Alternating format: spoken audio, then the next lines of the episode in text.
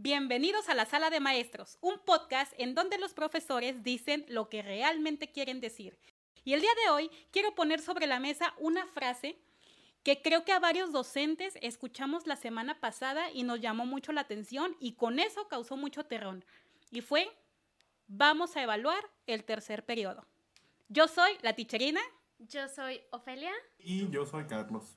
Y el día de hoy vamos a platicar acerca de este tema tan importante que para los docentes representa algo, creo que fue terrorífico. Según nuestras autoridades educativas, se nos proporcionó un calendario que fueron las estrategias para el regreso a clases.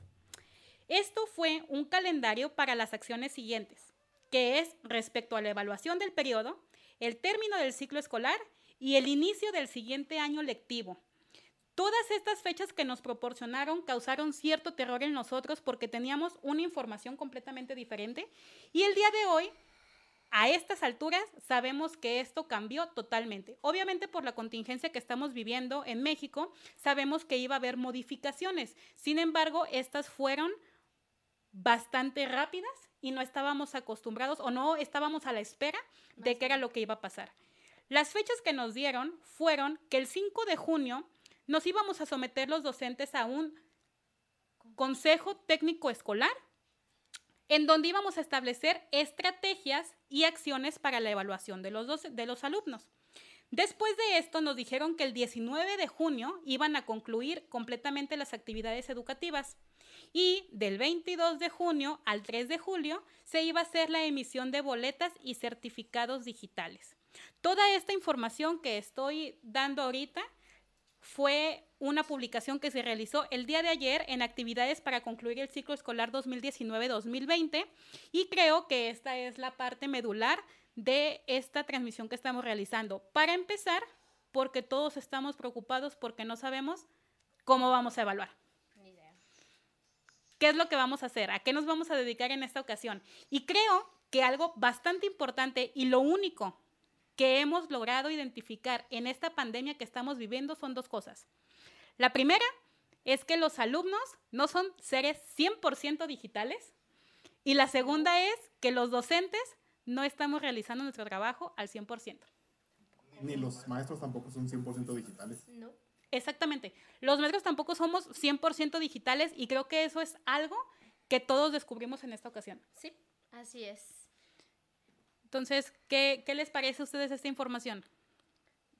Pues en primera es, es una gama de situaciones en las que creo que todos estamos primero nos agarraron en curva, así como nos dices, o sea, nos agarraron completamente en curva. No sabemos ni qué, ni cómo, ni cuándo. Hay opiniones desde las de, ay, este, pues, chin chin, chin, voy a ubicar a mis alumnos. He visto personas, eh, compañeros docentes que incluso es de, vayan preparando su carpeta de evidencias, vamos a mandar a llevarlas a la escuela, tienen tal, de tal a tal fecha para llevarlas, yo, este, recibirlas, revisarlas, evaluarlas.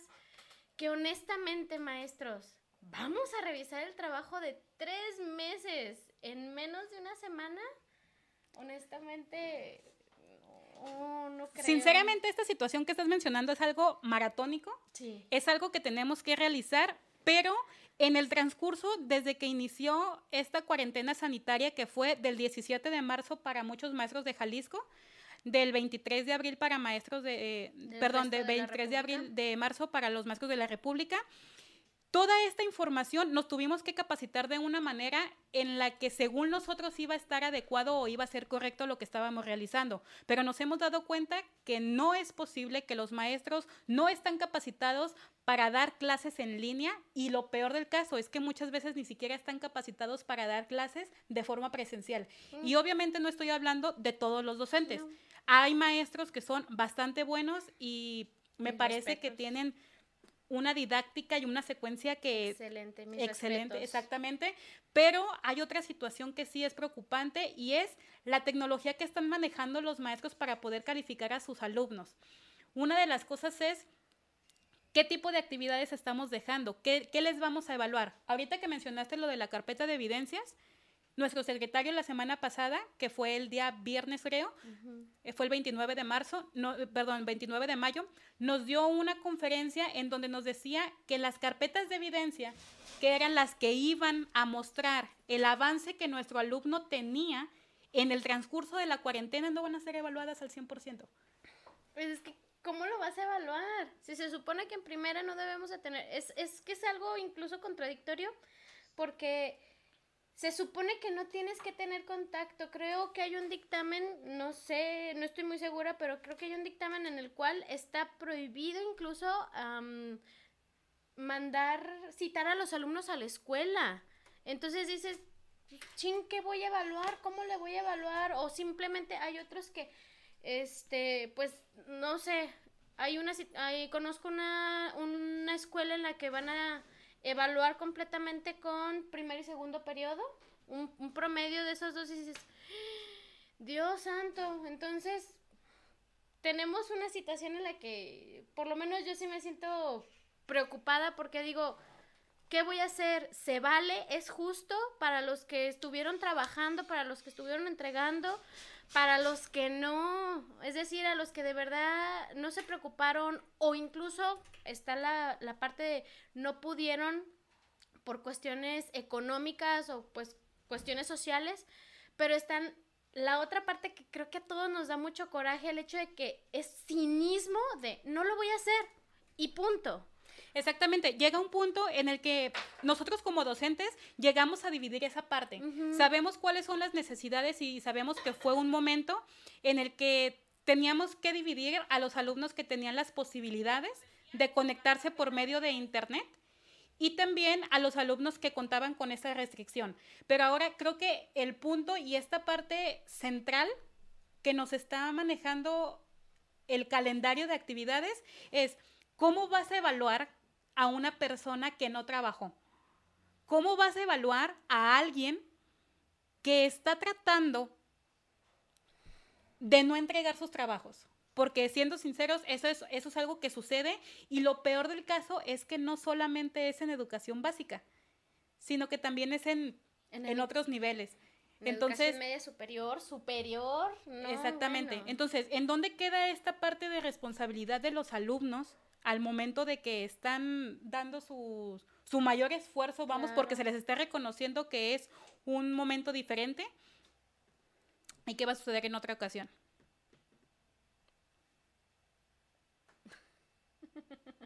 Entonces, hay que verificar esta, esta información. De otras cosas, la, la situación que está sucediendo con los docentes que no se están capacitando para poder ser unas personas que ah, están, que están trabajando en línea. Ese es un punto y creo que da mucho coraje. Yo en lo personal, a mí me da mucho coraje el hecho de que se levanten el cuello y digan, ay, pues este, los voy a evaluar de... En un principio nos tocó escuchar que había maestros que decían, eh, yo le mandé los trabajos, no sé por qué vía o por qué medio, probablemente quiero pensar que por correo electrónico. Y yo se los voy a revisar hasta regresando de la contingencia. Pero, oh, sorpresa, resultó que pues no hemos regresado y quién sabe hasta cuándo vamos a regresar. Entonces, ¿qué vas a evaluar? ¿Cómo los vas a evaluar? ¿Cómo los van a evaluar? Y todavía estas personas se levantan el cuello diciendo que los pueden evaluar, que tienen evidencias. Y dices, ¿en serio? O sea, ¿cómo, ¿cómo es que me puedes decir tu maestro que estuviste haciendo tu chamba? Cuando honestamente, pues no, no hay pruebas de esto. Una de las partes que mencionó nuestro secretario en la que nos comentaban cómo iba a ser la parte de evaluativa, nos mencionaban que la carpeta de evidencias que se iba a analizar ya ahorita no tenía una validez para evaluar al alumno en una manera en la que se les fuera a quitar algún tipo de calificación, sino que al contrario, solamente iba a ser utilizada para hacer este, un beneficio hacia ellos. Entonces ya, e, esa es una parte. Ahora, lo que yo platicaba, de la parte de los docentes, hay docentes que no cuentan con las herramientas suficientes para hacer una evaluación digna de lo que se supone que tenemos que hacer.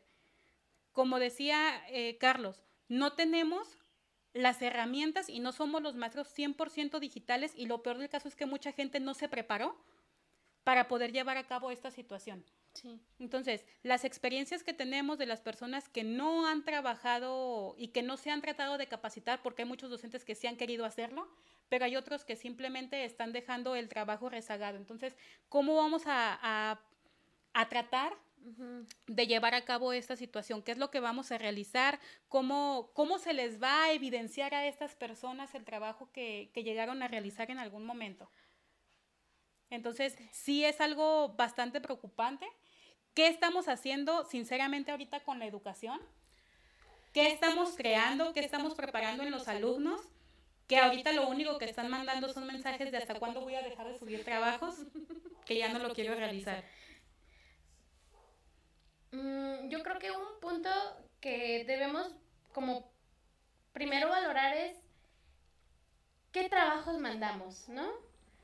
Eh, porque tengo la experiencia desde que, bueno, de que estuvimos nosotros tratando de ver qué aprendizajes quiero lograr, cuáles son los trabajos que quiero mandarle a mis alumnos para que de alguna manera, sin que yo esté ahí con ellos, sea provechoso, porque incluso eh, a mí te, te, comentaba yo desde mi perspectiva, desde mi forma de trabajar, dije, bueno, en un principio vamos a trabajar actividades sencillas, sobre todo vocabulario, repaso. Conozco personas que fueron trabajos de repaso, los chicos se les dificultó eso. Hubo maestros quienes mandaron literal nada más para entretenerlos y hubo quienes vieron todo el tema de pies a cabeza, mandaron toda la información que incluso yo creo que en una clase normalmente no verían. Y también, pues eso nos salió a repercutir todo, desde los que intentábamos que ellos aprendieran, los que medio llevábamos, los que se les dejaran ir a la yugular. Y a todo esto también viene que los papás se quejaron porque era mucho trabajo. Y algo que yo platicaba con, eh, pues con mi, mi esposo que también es docente, es que los papás no se dan cuenta de realmente la cantidad de horas que los alumnos trabajan o que se supone que trabajarían, porque en la escuela, por lo menos con nosotros en la secundaria, los muchachos están siete horas, siete horas en la escuela. Probablemente trabajando no, pero son siete horas que actualmente se están, que, se están reduciendo a cuántas, tres, cuatro cuando mucho, y se están quejando. Que yo lo entiendo porque soy mamá y digo, híjole, me tengo que partir en mil cosas, trabajo, casa, escuela, pero entonces fue como de, ¿qué vamos a hacer con todo esto? Los trabajos, hay muchos niños que no entregaron porque se les hacía mucho, empezando por eso. Sí. Entonces, le dan prioridad o a la maestra o al maestro que les cae bien, al maestro que medio les, en, les entendían los trabajos, o a los maestros que les dejaban un ching, un resto de tarea, perdón, un resto de tarea, porque si no, no le iban a librar. Es que aquí creo que uno, uno de los problemas base de la educación es el miedo estamos tratando de educar, digo estamos porque soy de rubro docente, uh -huh. pero muchos docentes estamos tratando de educar por medio, por, miedo, por medio del miedo. Se les está tratando de... A nosotros nos dicen que solamente no se les califica, por ejemplo, por un examen, se les califica el esfuerzo que están realizando, pero ahorita en este momento estamos viendo que el esfuerzo no se está haciendo. Estamos viendo que no hay esfuerzo por parte de los estudiantes porque saben que de todas maneras van a pasar. Se Entonces, exactamente, saben que no va a haber una consecuencia mayor, saben que no se va a hacer algo en contra de ellos porque tienen los derechos de recibir educación gratuita, pero están dejando de lado las obligaciones. Y yo me centro en esto, si nosotros como docentes no estamos aportando a que los alumnos sean unas personas responsables porque tú como maestro no estás cumpliendo con tu trabajo, entonces ¿con qué cara vas, vas a, a exigir a un alumno que lo haga? Comentaba, hay algunos maestros que aún así, siendo una red social que siempre hemos manejado, por ejemplo, Facebook, WhatsApp, Instagram, que son de las de los lugares donde los alumnos tienen un poquito de, de acceso, no lo saben manejar. Te comentaba anteriormente que se hacía un, un se hacía un tipo de, de cargo al momento de que les decíamos a los alumnos qué era lo que tenían que realizar, pero los maestros no contamos con esa habilidad digital de poderle decir al alumno cómo lo va a hacer, cómo me va a contestar, cómo va a trabajar. Entonces, me sucedió, de hecho, una situación en la que una alumna me comentaba que un maestro le estaba diciendo que la iba a eliminar de uno de los chats. Y la iba a eliminar porque la chica le hizo un grupo al maestro de WhatsApp para que pudiera trabajar, y le puso como título la, materia. Cuando posteriormente el maestro le dijo, ah, es que tienes dos números, entonces te elimino de uno. Este. Y la sacó del grupo que la misma alumna le había hecho para que se pudiera comunicar con ellos. Entonces, volvemos a lo mismo, las herramientas digitales no, están funcionando, pero no están funcionando no porque no sirvan. Sino porque no se les está dando el uso que podríamos, que podríamos sacarle. Exactamente. No se les está sacando el provecho. Así Entonces, ahora sí que como dicen, no es el, modo, es el mono el que, el que lo está manejando. Entonces, sí es algo bastante preocupante. Lo que nos tenemos que centrar ahorita, ya tenemos aquí el problema. El problema es la evaluación. El problema es que tenemos que darle una calificación a nuestro estudiante y esa calificación tiene que partir de las dos primeras calificaciones que tenía en primero y segundo periodo y nosotros sabemos cómo lo vamos a evaluar. Podemos hacerlo evaluando, eh, promediando, primero y segundo periodo para darle una calificación al tercero. Pero ¿qué pasó con el alumno que no quiso trabajar en el momento en el que empezamos la cuarentena? Pues se le tiene que regalar la calificación. Exactamente, esa es la palabra. Se le va a regalar. Se le va a dar un número que a nosotros no nos cuesta nada poner. Jamás. No me cuesta nada levantar la pluma y decir, ah, ok, te voy a poner un 7, te voy a poner un 8, te voy a poner un 10. No nos cuesta absolutamente nada poner un, un número. Pero, ¿qué estamos haciendo con los muchachos? ¿Dónde está? Es que eh, es el punto mm, que creo que nos causa como mucho conflicto porque a mí por lo menos yo trato de fomentar estos valores de responsabilidad, de trabajo, de entrega tus trabajos, bueno, y llegas y le vas a decir a tu alumno que sí trabajó, bueno, tienes, tienes tu 9, tienes tu 8, tienes tu 10. Sí. Pero luego van a ver que al alumno que no hizo ni el esfuerzo, ni el esfuerzo por, por levantar el teléfono y ver qué trabajo le mandaste, le vas a poner un 7.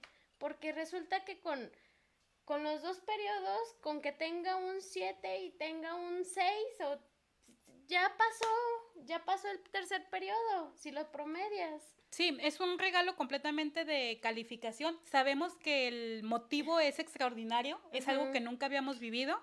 Al menos yo tengo 10 años de docente, tengo solamente 6 con plaza, pero a fin de cuentas es algo que no, que no habías vivido. Y es que con, perdón, y es que con esto, ¿con qué cara le vas a exigir a tu alumno que sí trabaja?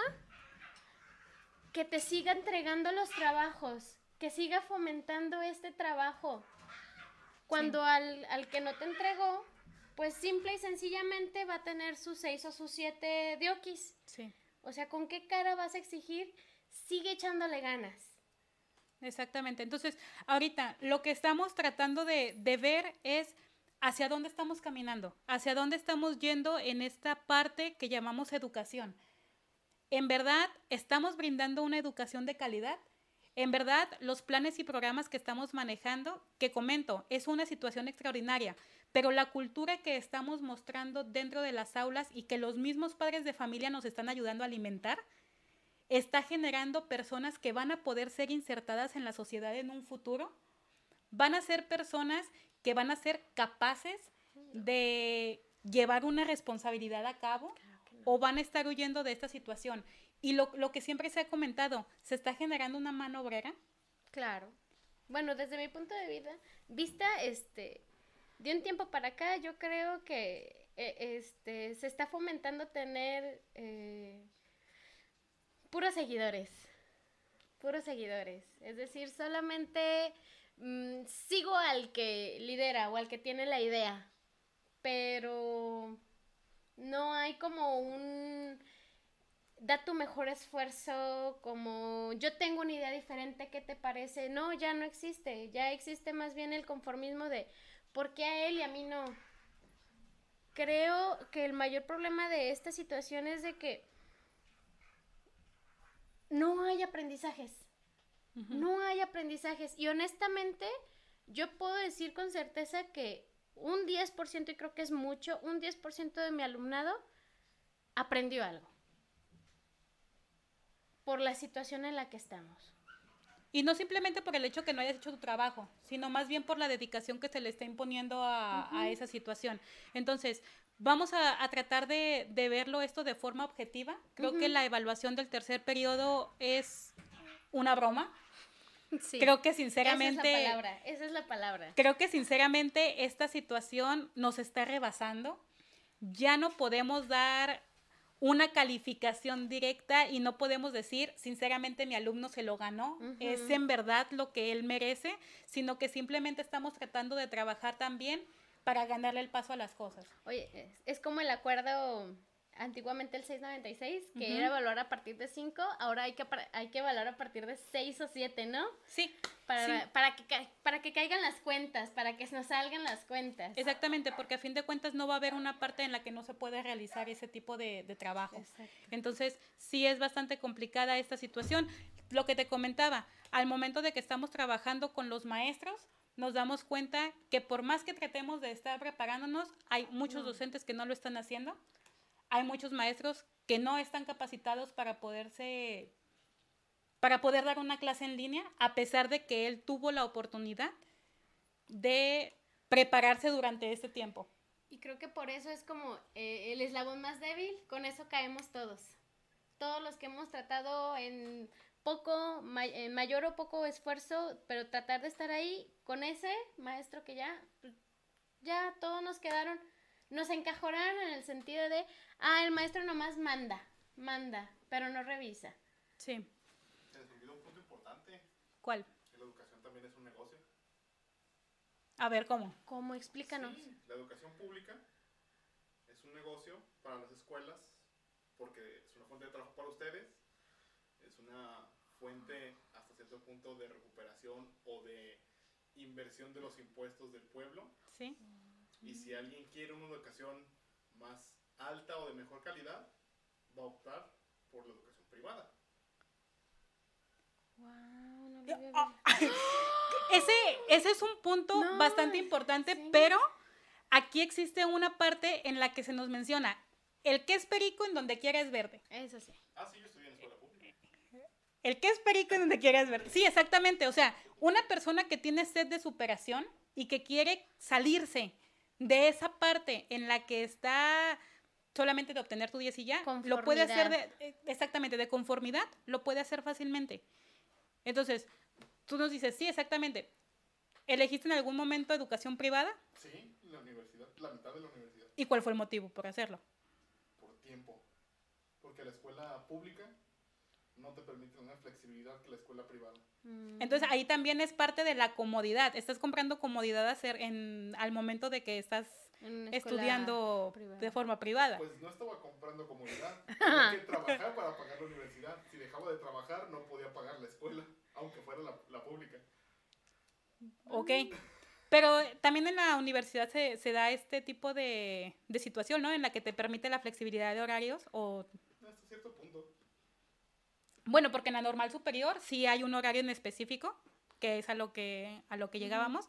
Entonces sí hay un horario en el que tienes que cumplir y no hay, porque son muy pocas personas las que estudiamos la docencia exactamente en una escuela que te va a ayudar a prepararte como maestra. Como docente. Pero te está ayudando a prepararte de forma, de forma presencial. Ahora, en este caso, yo no lo había visto por la parte de... Que es como un, de un, negocio. Es un negocio, tampoco.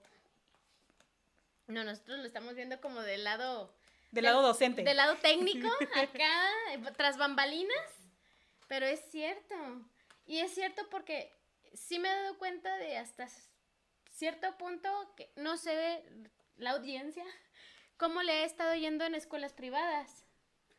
Porque de las personas que conozco que son cercanas a mí, tengo personas que están estudiando en colegio y ellos sí han tenido clase presencial, bueno, perdón, no presencial, en línea donde el maestro de verdad se conecta vía Zoom, vía Meet, vía lo que fuera, se conecta de tales a tales horas, tienen la clase de esta materia, de tales a tales horas tienen la clase de esta materia, de tales a tales horas tienen la clase de esta materia, y más porque la persona llegada a mí sí fue como de, estamos pagando por este servicio, les estamos pagando, queremos la clase en línea porque no podemos explicarles a nuestros hijos.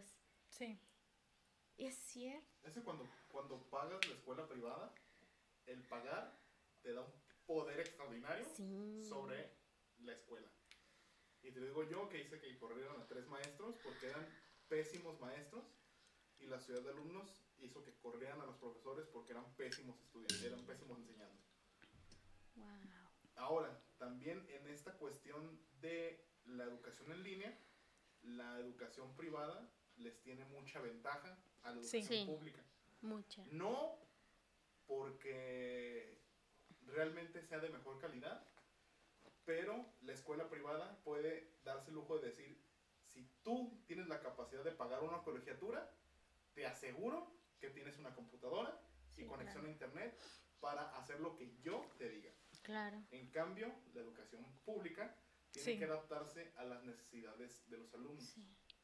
Sí. efectivamente. Y es que, bueno, ahí aunado a lo que estás comentando, creo que es bastante importante el hecho de que el docente también tiene que estar capacitado para poder utilizar lo que al alumno, al alumno le va a pedir.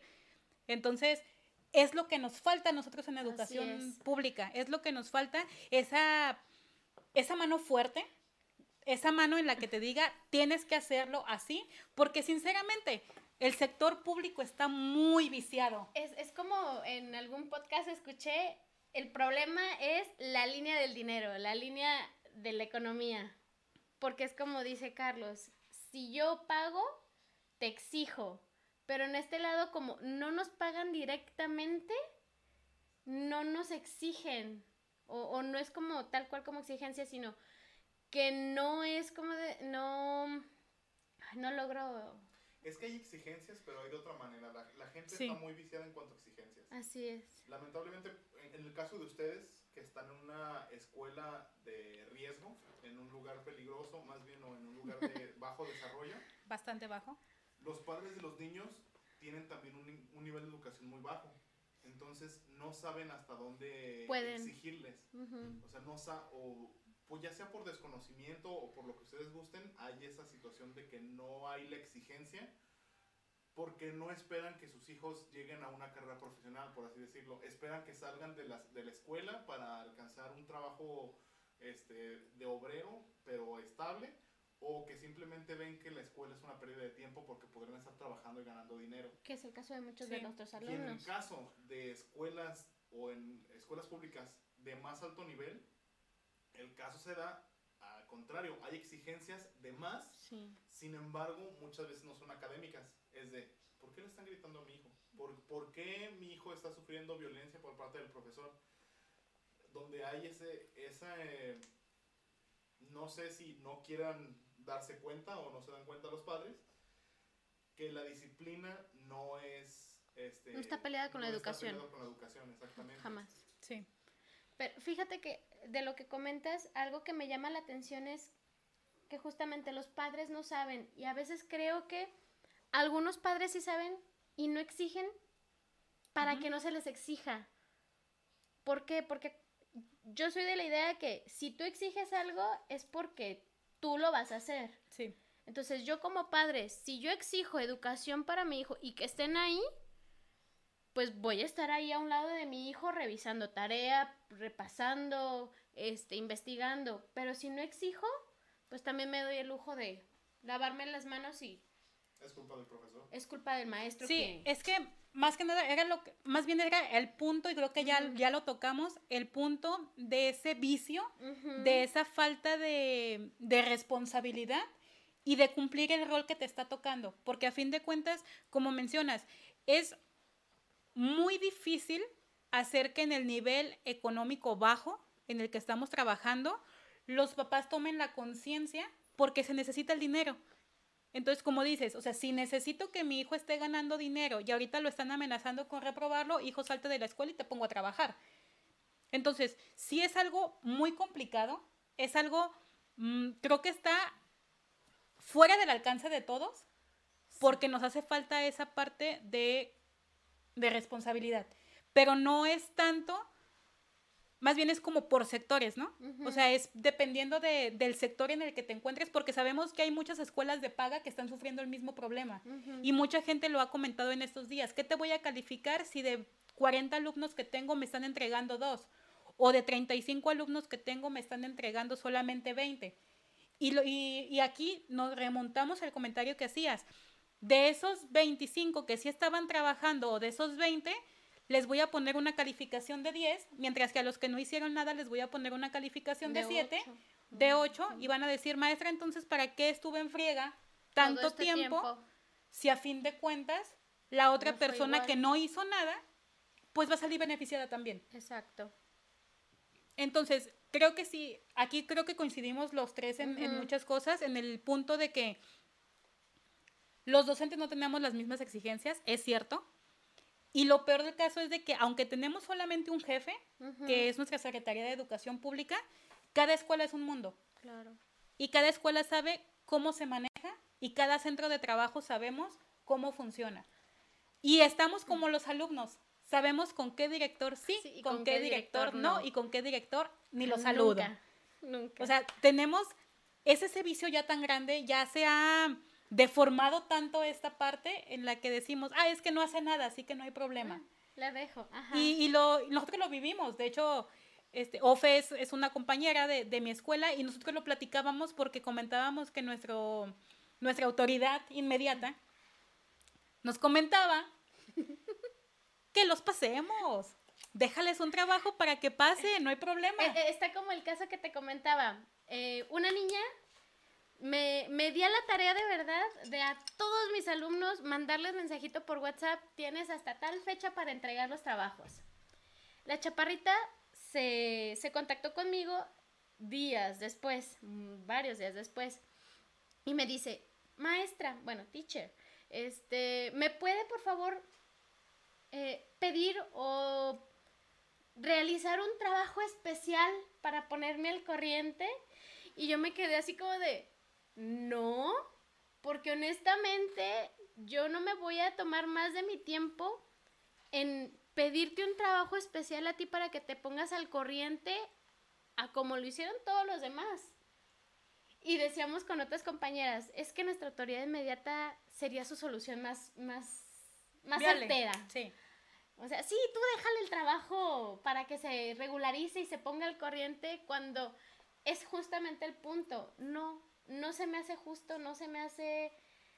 Para los demás que estuvieron macheteándosela desde el 17, 26 de marzo sí. hasta hoy. No, y sobre todo el hecho de que volvemos a lo mismo. No nos cuesta nada poner un número. No nos cuesta nada tomar una pluma y decir, ah, ok, tú tienes siete. Bueno, en este caso, tomar una computadora y decirle, tú tienes siete, tú tienes ocho, tú tienes nueve.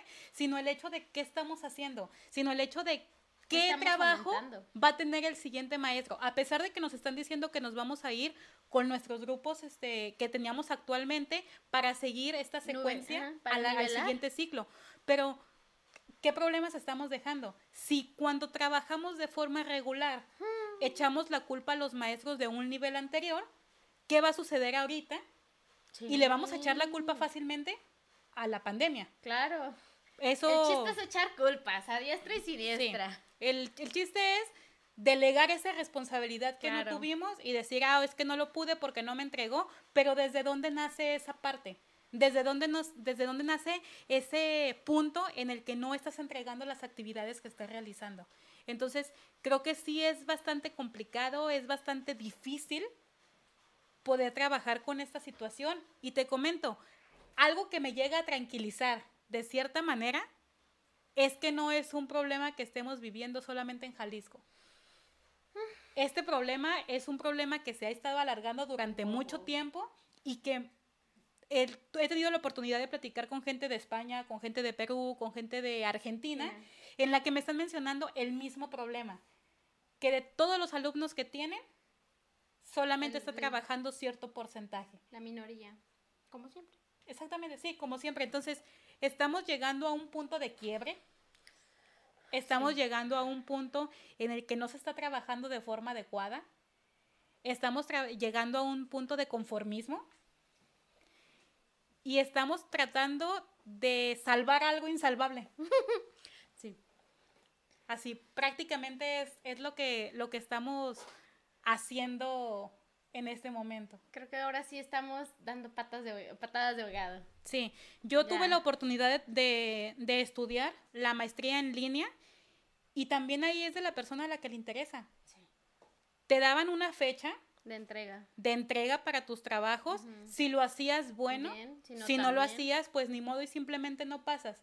Pero no lo podemos hacer nosotros ahorita. ¿Por qué? Porque es algo extraordinario. Es algo que nunca había pasado, es algo que los alumnos están exponiendo, que están haciendo cosas nuevas que, que no estábamos acostumbrados. Y lo peor del caso, creo que el problema es que estamos viendo que muchos alumnos están perdiendo el tiempo en algo que no deberían de hacerlo. Porque muchos no nos pueden decir que no tienen internet porque vemos que tienen internet. Suben TikToks. Suben TikToks, suben... Se suben a muchas Sí, plataformas. se Se suben. Sí, y, volvemos al punto que dijiste inicial. O sea, nuestros alumnos no son digitales. O sea, definitivamente esta fue la prueba de fuego para demostrar que nuestros alumnos no son digitales. Sí. No, o sea, no es como de, sí, las TICs y la fregada, y la, la- la demás, pero estamos viendo que es, o sea, no, no, no, no la cachan. Y algunos incluso me, me, me atrevo a decir que no la quieren entender, Sí. no la quieren aceptar de que también hay otras formas de trabajar. Un comentario que me dijo una alumna que creo que fue el comentario que mayor impacto me dio fue, vamos a trabajar con lo que queremos hacer y vamos a investigar lo que nos interesa. Entonces, si no te interesa utilizar Classroom, si no te, si no te interesa utilizar Google Meet, Zoom, pues no lo vas a usar. No, Habemos miles de docentes que estamos en Facebook mucho tiempo, Facebook, Facebook, Instagram, Twitter, Twitter. o sea, muchas redes sociales WhatsApp.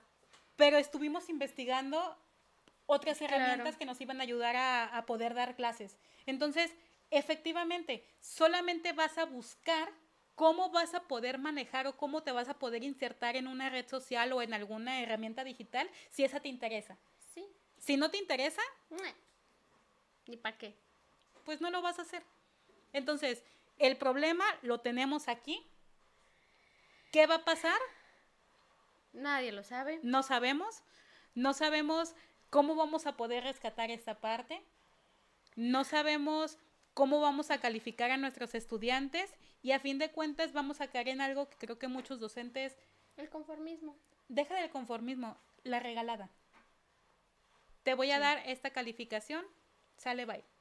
¿Sabes cuáles son los también el, el punto también que me, me preocupa los chicos de lo- los chicos que finalizan eh, la etapa? parte. Ajá. Sí, sí, sí. Nosotros porque estamos trabajando en secundarias digo, híjole, pues van a pasar a la prepa. Pero de verdad yo me preocupo por ellos porque digo, ¿cómo le van a hacer? O sea, ¿cómo realmente le vamos a hacer? ¿Y cómo le van a hacer los maestros que le dan clases a ellos? Porque la evaluación tiene que demostrar de verdad que ellos lograron el punto en el que se supone que tienen que llegar. Pero es que Y- aquí a fin de cuentas está la justificación. O sea, está la justificación de, ok, mi alumno no aprendió, pero ¿por qué no hizo el trabajo?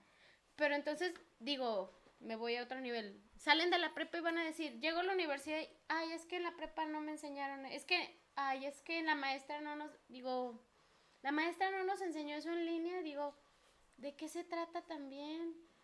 Pues sí, o sea, es- te digo, es una parte que, que todo, en este momento nos hemos dado cuenta que no es un problema de kinder ¿No? o de preescolar, no es un problema de primarias, no es un problema de secundarias, Ni de, ni de preparatoria, prepas, ni de, universidades. O sea, Ni de México. Ni de, México. Exactamente, ni de México. O sea, nuestros planes y programas están realizados con marcos teóricos europeos. Nos ponen en las capacitaciones que vamos videos de Brasil, nos ponen videos de Argentina, nos ponen videos de Estados Unidos, nos ponen videos de España, pero ninguno de México. Nos ponen información de países diferentes que están viviendo la misma situación, pero que el contexto económico no es el mismo. Ni cultural. Ni cultural, obviamente. Entonces, efectivamente, o sea, nos dimos cuenta de esa parte. No es un problema de México, no es un problema de educación básica, no es un problema de educación superior, es un problema de pueblo. Es un problema de obligaciones, se podría decir. Valores. De valores. E, el punto crucial es una falta de valores. O sea, no se están, no se están inculcando, no se están aprendiendo valores. Podría ser. Podría ser que no, no hay esa necesidad todavía, no hay esa conciencia en la que el alumno diga, ah, ok, lo voy a hacer por mi bien. No es porque alguien me lo esté diciendo. y de hecho, una, una de las maestras que en algún momento llegó a, llegué a platicar con ella, me decía, ¿cuál es el problema de que los alumnos no quieren aprender? Pues simplemente que ven que las personas que no han ido a la escuela, no porque sea como un cliché nada más, pero sí que la gente que no ha ido a la escuela ha tenido más éxito que las que están estudiadas. Que es un chiste muy feo que pasa en México. Exactamente. Es un chiste muy feo. Es, es algo bastante horrible y todos nos, nos, damos cuenta. No tenemos contextualizado de otros países ahorita, pero sabemos que la mayoría de las personas sucede esto. Sí. Entonces, ya lo platicaste tú en el episodio pasado también de, de Homework Dealer, en donde pues las tareas se compraban, no había esa parte en la que querías aprender, sino que simplemente estamos buscando algo que es un número. Y aquí, en México, creo que se aplica el hecho de papelito habla. Siempre. Sí, entonces. Si tengo un papelito, eso va a abrirme más puertas, aunque después tenga que demostrar que sí lo sé. Entonces, este es un tema, creo que es bastante extenso, es un tema bastante minucioso, es un tema de muchas opiniones. Hay gente que va a estar de acuerdo, hay gente que va a estar en contra de lo que a lo mejor se dijo, pero a fin de cuentas que todos pensamos, de muchos docentes que he visto, caemos en la misma situación. El alumno no quiere aprender, el padre de familia no está comprometido, hay docentes que no están trabajando, también. Hay maestros que están dejando su alma y que no es valorado el trabajo que se está haciendo. No y que lo que mencionaba Carlos hace unos, unos minutos, no hay algún tipo de consecuencia. Yo creo que ese es el punto crucial. Ya no hay consecuencias. Ya no hay consecuencias de tus acciones. Sí. Muy por el contrario, ahora si no te parece algo, este, quéjate, Quéjate para obtener algo mejor. Quéjate para que te lo modifiquen. Sí. No lo sé. Básicamente es lo que, lo que se nos está tratando de... De dar a entender. De dar a entender. Se les está dando la apertura a los alumnos de que lo hagan. Mencionabas que habían corrido algunos docentes. Supongo que fue por la ineptitud de dar sus clases o cuál era el motivo. ustedes identificaban a un, maestro que los estaba enseñando y a un alumno que no. Perdón, a un profesor que no. Así es. Entonces, o sea, es, esa parte crítica, crítica del alumno que sí está diciendo, ah, ok, con esta persona sí estoy aprendiendo, con esta persona no estoy aprendiendo.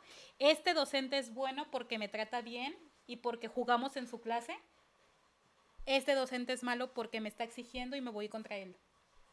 Entonces creo que tenemos que balancear, se podría decir así, como balancear esa báscula de, qué es lo que en verdad se espera de la escuela De la educación actualmente. O de la educación. ¿Qué estamos esperando de todo esto? ¿Realmente vale la pena? No, no, ¿La ley del mínimo esfuerzo? Sí. Creo que sí vale la pena enseñar a los alumnos, pero valdría más la pena enseñar a todas las personas la importancia de superarte y de hacerlo por mérito propio. Y no para demostrar simplemente algo, sino por... el hecho de que al momento de estar desarrollando esas habilidades, de estar cumpliendo con tus responsabilidades, va a ser más fácil que obtengas un mejor nivel de vida que si simplemente lo haces por entregar, por hacerlo y por obtener un número. Exactamente.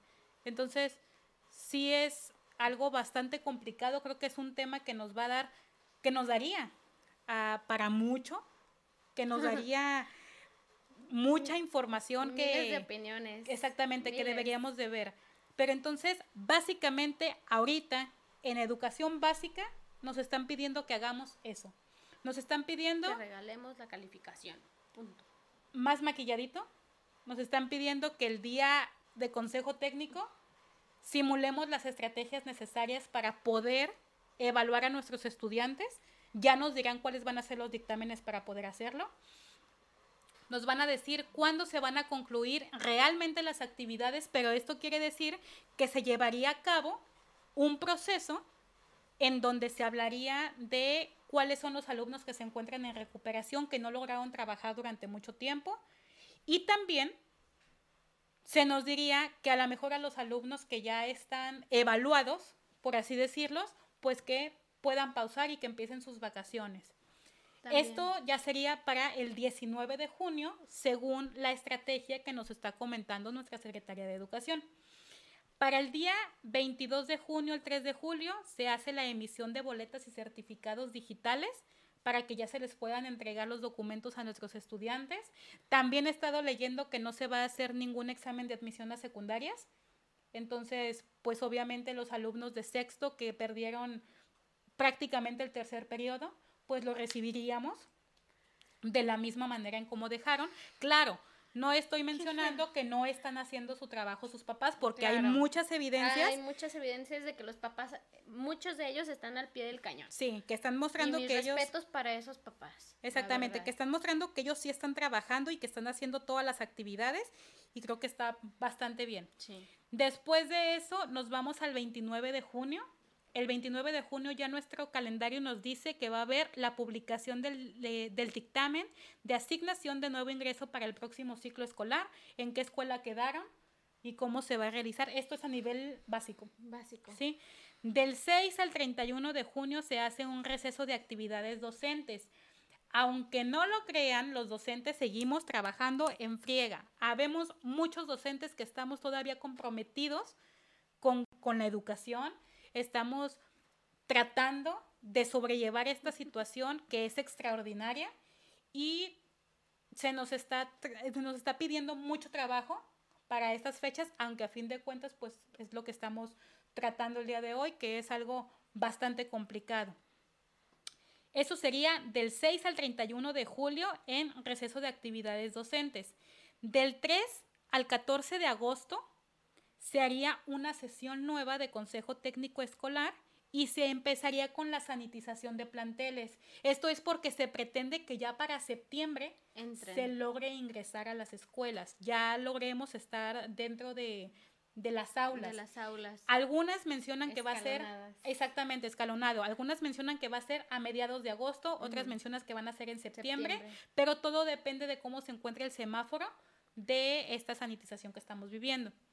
El 17 de agosto se iniciaría el ciclo escolar 2020-2021, siempre y cuando las condiciones sean, favorables. En caso de que se presente algún alumno con síntomas y que resulte positivo, la escuela automáticamente se cierra nuevamente hasta nuevo aviso. Exactamente. Corremos a nuestras casas otra vez. Sí. Y del 17 al 28 de agosto se hace la evaluación diagnóstica de los estudiantes. Se supone que en un principio habían dicho que iba a ser escalonada, Posteriormente comentaron que iba a ser digital, entonces necesitamos ver también cómo nos vamos a comunicar con los nuevos estudiantes que vamos a recibir. Fíjate que es algo que yo tengo, tengo mucho miedo, tengo muchas dudas de cómo va a ser esto, porque digo, tenemos grupos desde los 45 alumnos y digo, ¿cómo le vamos a hacer? Y digo, y a esto porque lo... Eh, uno siempre piensa que es fácil desde, desde el otro lado de la barda, ¿no? Sí. Porque digo, bueno, para preescolares y primarias los entiendo, pues los van a ver de dos a tres veces a, la semana. Pero secundarias, prepas, universidades.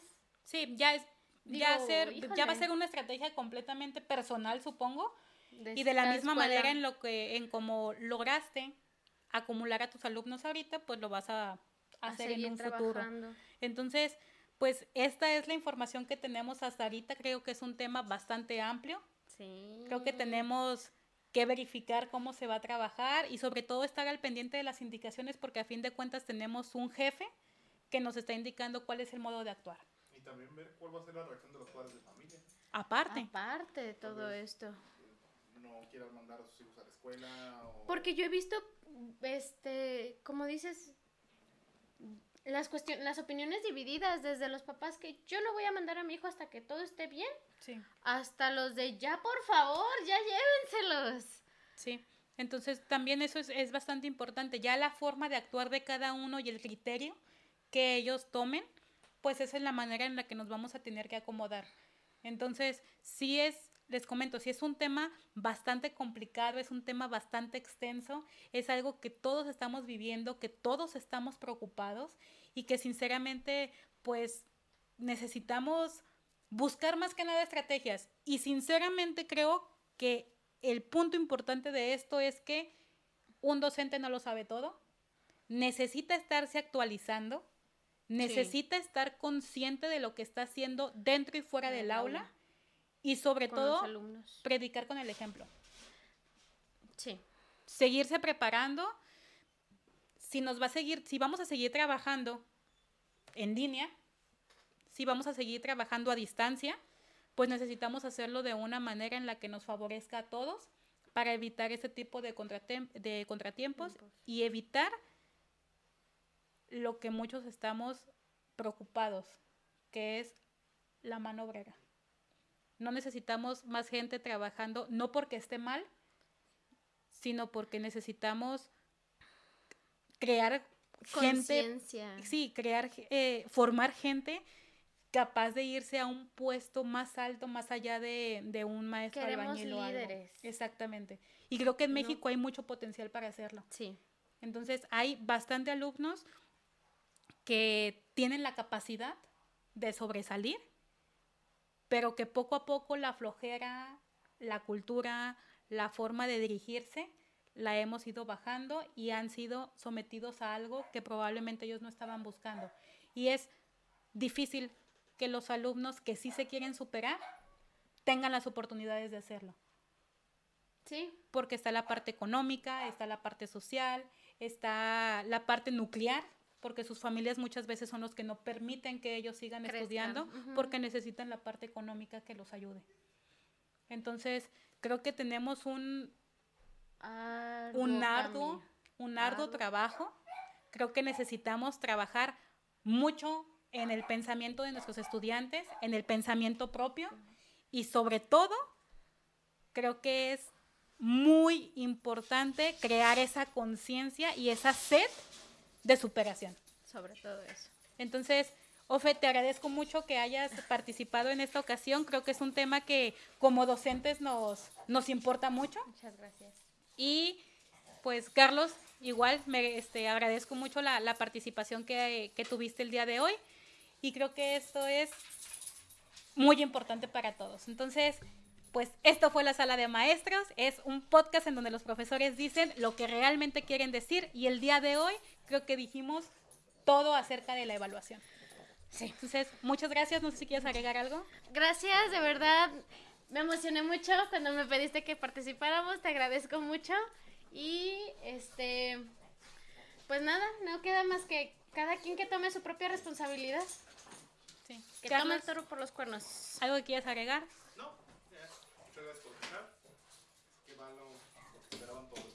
entonces, muchas gracias por habernos sintonizado. Nos vemos hasta la siguiente.